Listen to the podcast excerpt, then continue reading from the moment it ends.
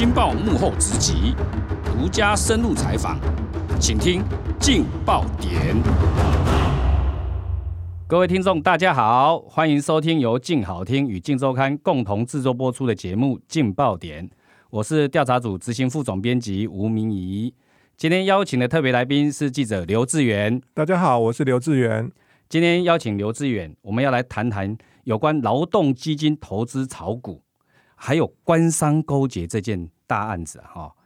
这个北检联合哈指挥廉政署在上个礼拜侦办劳动基金炒股弊案，这新闻一出来啊，震惊四座，大家都很惊讶。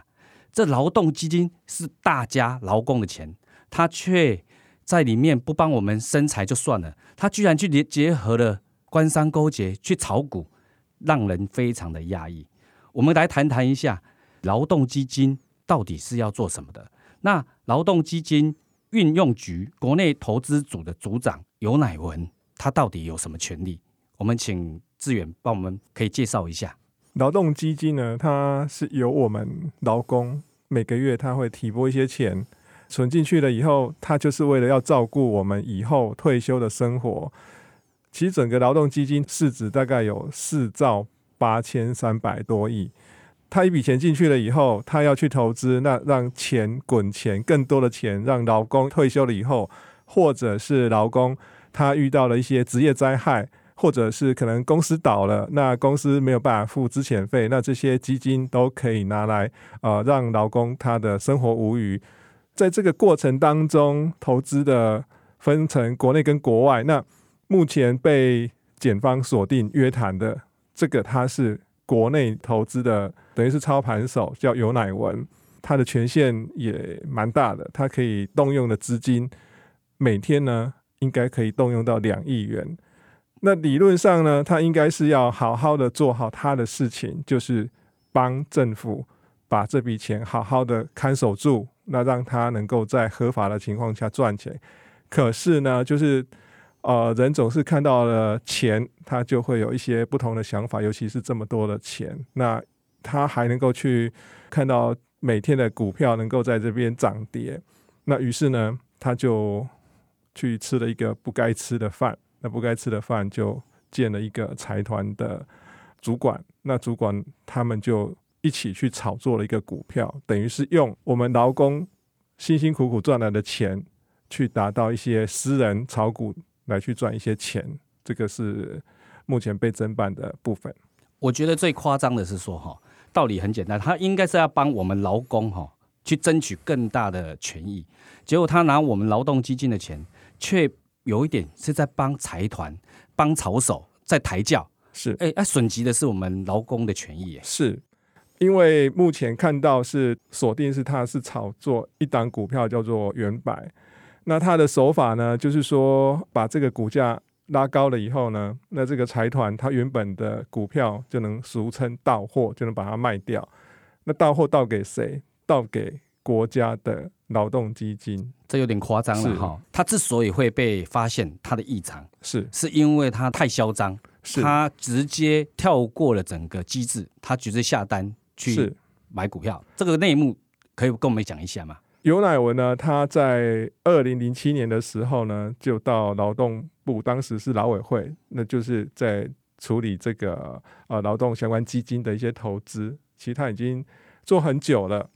目前看到，就刚刚副总提到说，他有什么行径是很夸张，导致他这个炒股被发现，因为他指定了一个价格。他指定的是二十四点七五元要去买原百的股票。那正常的状况之下，我们要去买股票，当然是买便宜一点啊。当天呢，在交易的时候，劳动基金的交易员发现有比二十四点七五更便宜的价格，所以交易员就把它买了。那有哪人发现说，诶，那你买的这个比较低的价格，导致我没有办法维持在股价的高档，所以他就冲进去骂人。为什么不配合我？那因为他有这个骂人的行径呢，让这些兢兢业业在奉公守法的交易员觉得很难以接受。另外，他一个很特别的行径就是说，交易员不听我的话，那我就直接打电话去下单。其实这个是违反劳动部劳动基金的作业规定的，你是一个主管，你是统合整个投资，不是自己站上第一线去投资、去下单买股票，但是他却做了这样的事情，所以他做这个事情以后，他就被检举了。为什么他会这么急？好像是说，因为跟有一个炒股的参会有关。当他们在今年七月的时候呢，他就跟宝家集团的一个主管见了面。见面之前呢、啊，他们就在赖的讯息上面传了有关原百这个股票的一些市场上以及新闻上、媒体上的一些说法。当然，现在减掉怀疑就是说他们。在当时这个参会上，就是已经谈定了要怎么去操作原百这档股票的股价。那如果他能够把这个股价呢锁在高价，那就可以方便手上已经有股票的这些财团呢把股票卖出来。那如果他这个价格呢没有办法维持在高价的话，那财团卖股票呢，他就会赚的比较少。那于是他们就利用一些在这个过程当中，用用国家的劳动基金去把这个股价维持在他们希望的这个价格。那股价当然是要在市场啊、机制去定的，可是竟然能够用国家机器呢去维持住，这个是蛮夸张的。那另外哈，还有一段就是他非常的嚣张的一段背景。他在读 EMBA 的时候，还有在外面交友非常的复杂。听说他还组了一个群组。还会教大家报名牌。这次呢，他目前人已经被收押，因为涉案情节太重大了。他被收押的一个部分就是违反了证券投资信托及顾问法，也就是呢，俗称的你当了无执照的股市老师，这个呢是要被判五年的徒刑的。他就是利用他的在念 EMBA 以及他在外面的一些交友的呃网络呢，那去报名牌，去分析。股市等于是有点雨露均沾呢、啊，其实就是有违反市场的机制，而且还违反了这个相关的法律，所以他就是被呃收押禁见。哎，如果以他这样子的背景了哈，是。我们当然很希望跟他当同学，是。太好了，是。他可以掌握整个国家的劳动基金，是是兆多，他只要劳动基金买哪一档股票，是。你只要告诉我，是。我只要跟，是。这个稳赚不赔嘛，是没错，因为他。的权利，他可以动用到两亿，哎，是，而且听说减掉跟那个廉政署一查他的整个账户资料，发现，哎，不得了，他明明薪水才十万块，他居然刷卡好像无上限啊。呃，他其实薪水十万块算不错了，但他每个月呢，他的卡费呢都在十五万元以上，那等于是说他理论上应该是个月光族。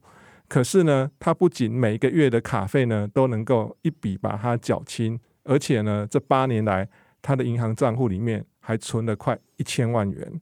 哇！那这个是呃违反的一个法律，叫做公务人员财产来源不明罪。那他也没有办法说明这笔财产是哪里来的，所以呢，检察官就怀疑说，这个非常有可能是因为你去报名牌，你去帮忙财团拉抬股价，你所收的。不法的利益，所以这个涉及收贿罪。那你如果去报名牌，然后你让人家请你吃饭，这个也是不行的。对，他这个等于是可能透过他报名牌的方式，或者是收受不当的贿赂了，是，那才会累积了这么多的财富，而且这是在他名下可以看到的。是，因为我们好像找到了一张照片，是他跟他老婆是还出游。是还坐的游艇，是好像都是跻身上流社会一样。是，其实月薪十万元，他其实可以过得不错，但是他过得非常的不错。他除了经常买名牌，然后在高级的餐厅吃饭之外，还参加了一些游艇趴。那他也蛮高调的，他会把这些照片呢放在脸书上。那其中有一张照片还蛮特别的，他是跟香港的影帝梁家辉合影。所以显然他的交友广阔啊，网络是非常的宽且广的。这个职务哈，照理讲应该低调，是，而且不应该跟外面社会哈有这么多的复杂的交往，是因为所有人一定想要亲近他。是，那如果我是财团，我只要是私人企业，我只要巴结他，知道劳动基金要买哪一支股票，结合一起炒，那稳赚不赔。那输的会是谁？那当然就是劳动基金，因为他最后搞不好这些人先下车啦。是，所以我觉得这个非常的令人匪夷所思了哈。是，那另外就是说，他在这个买股票方面哈，听说还蛮独到的，是。因为减掉跟廉政署事后去查他到底经手了哪些股票，是。哎发现他有一些股票自己买的哦，不是用劳动基金买的，对，都有他的一定道理。他在买股票，其实看来也是蛮五花八门的。我们看到就是说，假官去查到哈，就是说他有买一些股票，那包括现在的连锁的一个餐厅叫做呃干杯，那包括目前呃连锁的商店是，它其实股票名称是三商架构，那这家就是美联社，就是在卖呃一些呃社区型的商店的这个美联社。那还有呢，钱柜就 KTV，他也有投资，显然他在。啊、呃，外面呢也是知道是说哪些股票是不错的，那这些他买的股票其实都是相当不错的股票。